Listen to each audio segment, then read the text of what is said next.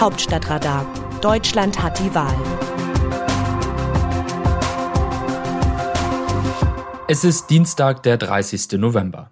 Bei den Grünen ist der Machtkampf jetzt ausgestanden, jedenfalls fürs Erste. Nicht der Fraktionsvorsitzende Anton Hofreiter zieht ins Kabinett der Ampelparteien aus SPD, Grünen und FDP ein, auch nicht Co-Fraktionschefin Katrin Göring-Eckardt. Stattdessen wird der einstige Parteivorsitzende Cem Özdemir Herr in jenem Haus, das man früher Bundesministerium für Landwirtschaft und Forsten nannte. Es wird nicht der letzte Machtkampf gewesen sein. Machtkämpfe gab es immer, natürlich. Sie sind das Salz in der Suppe der Politik. Elegant ging es dabei selten zu. Das hässlichste Zitat stammt aus dem Jahr 1992. Damals rief die FDP-Politikerin Irmgard Schwetzer ihrem Parteifreund Jürgen Möllermann zu, du intrigante Schwein. Es ging um die Besetzung des Außenministerpostens. Mindestens ebenso interessant ist, was danach geschah. Schwetzer verließ die Politik und engagierte sich in der evangelischen Kirche. Möllemann war in zahlreiche Skandale verstrickt und stürzte sich später aus einem Flugzeug vom Himmel. Aus der SPD ist der Machtkampf zwischen Rudolf Scharping und Oskar Lafontaine erinnerlich. Beim Mannheimer Parteitag 1995 löste der Saarländer den Pfälzer an der Spitze ab. Dem war ein echter Krimi vorausgegangen. Scharping fand zum Schluss die berühmten Worte Manches hat bitter wehgetan, aber wir müssen jetzt die Kraft finden, die Schmerzen der Vergangenheit hinter uns zu lassen, denn wir haben eine Aufgabe, die wichtiger ist als wir selbst. Der längste Machtkampf wird vermutlich der zwischen noch Kanzlerin Angela Merkel und dem womöglich nächsten CDU-Vorsitzenden Friedrich Merz.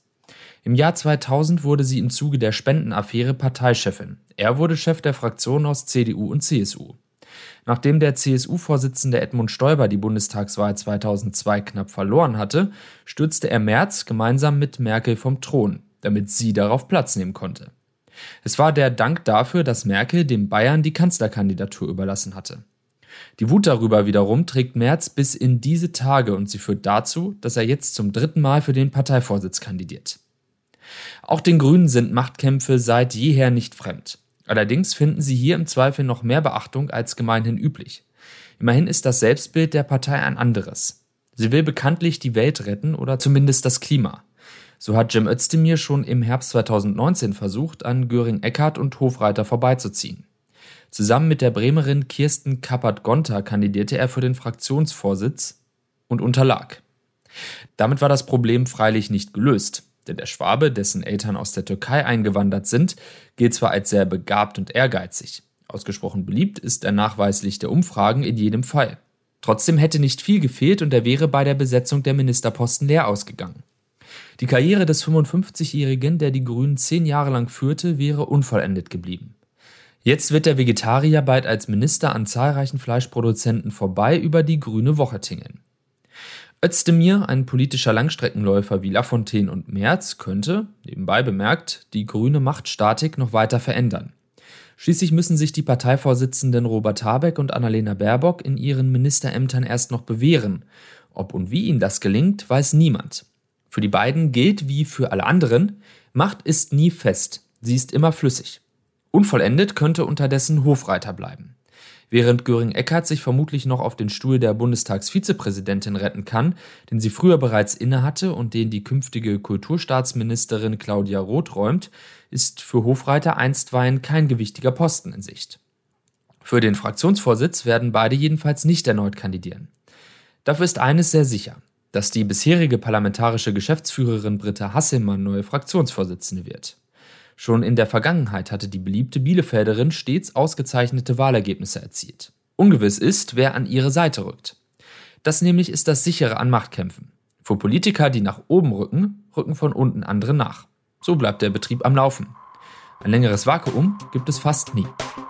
Aus dem Wörterbuch Politsprech Deutsch. Das Tabu Impfpflicht kann kein Tabu sein. Cem Özdemir, künftiger Landwirtschaftsminister. Als die Corona-Krise begann, fürchteten viele, wir würden ihr unter Umständen hilflos ausgeliefert sein, und zwar über Jahre. Dann wurden Impfstoffe entwickelt und millionenfach produziert. Und weil alle verantwortlichen Politikerinnen und Politiker glaubten, es würden sich genügend Deutsche impfen lassen, schlossen sie eine Impfpflicht kategorisch aus. Nun liegt die Impfquote bei gerade einmal 68 Prozent, obwohl, wie Experten sagen, mindestens 85 Prozent notwendig wären, um zur berühmten Herdenimmunität zu kommen. Weil das so ist, sagen neuerdings immer mehr Politiker, man müsse über eine Impfpflicht diskutieren oder sie dürfe, wie der künftige Landwirtschaftsminister Cem Özdemir erklärt, kein Tabu sein. Wenn es aber erstmal soweit ist, kann man im Lichte der Mechanismen des sogenannten politischen Geschäfts sicher sein, die Impfpflicht wird eher früher als später kommen. Wie sehen andere Nationen Deutschland? Eine bulgarische Zeitung schreibt zur möglichen Zukunft der EU bei einer Ampelkoalition in Deutschland. Wollt ihr in einem Europa in deutscher Uniform und mit Tönen französischer Chanson leben, die manchmal vom italienischen Canzonetten und spanischen Flamenco unterbrochen werden? Die neu formierte Ampelregierungskoalition in Deutschland aus Sozialdemokraten, Liberalen und Grünen erklärte offen die Föderalisierung von Europa als ihre Priorität. Ob dieses Vorhaben die Richtung der europäischen Debatten und Entwicklungen in den kommenden Jahren bestimmen wird, wird allerdings nicht unwesentlich vom Ausgang der Präsidentenwahlen in Frankreich im nächsten Jahr abhängen. Die energiepolitischen Ziele der kommenden Bundesregierung kommentiert eine polnische Wirtschaftszeitung statt 65 Prozent des Stromverbrauchs nun 80 Prozent aus erneuerbaren Energien.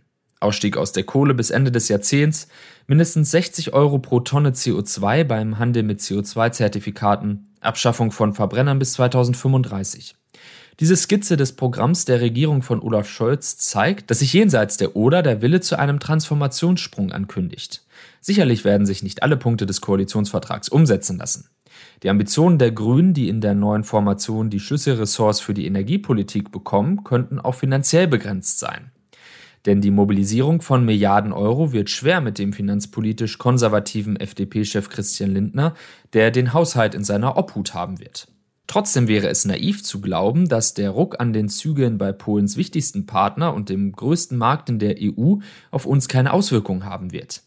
Der schnellere Ausstieg aus der Kohle bedeutet, dass unsere Nachbarn nach absoluten Zahlen immer noch der größte Kohleverbraucher in Europa für Polen kein bequemes Alibi mehr sein werden. Zur Ampelkoalition in Deutschland und zur künftigen Bundesregierung schreibt eine russische Tageszeitung Die neue deutsche Regierung ist anfällig für Konflikte. Die nun bekannten Namen der Minister im Kabinett der Ampelkoalition sind prädestiniert dafür, gravierenden Streit hervorzurufen. Vor allem bei den Grünen ist das programmiert. So wird zum Beispiel der für Ernährungsfragen und Landwirtschaft zuständige Minister der bekannte Vegetarier Cem Özdemir. Es ist übrigens auch der erste türkischstämmige in der deutschen Regierung. Der frühere Chef der Grünen hat bereits über seine Pläne informiert, die die Tätigkeit der deutschen Tierhalter stark beeinflussen werden. Wenn diese umgesetzt werden, wird das zu einem Anstieg der Preise für Fleisch und Fleischprodukte führen. Für Russland ist vor allem von Bedeutung, wie die Koalition ihre Außenpolitik gegenüber Moskau ausrichtet. Das ist besonders wichtig, weil Annalena Baerbock von den Grünen Außenministerin wird. Sie ist im Wahlkampf aufgefallen durch ihre kritischen Äußerungen an die Adresse Russlands und im Hinblick auf Nord Stream 2 dem heute wichtigsten russisch-deutschen Gasprojekt. Annalena Baerbock ist ein Problem für die künftige Außenpolitik Russlands. Das Autorenteam dieses Newsletters meldet sich am Donnerstag wieder, dann berichtet meine Kollegin Eva Quadbeck. Text Markus Decker, am Mikrofon Dennis Pützig.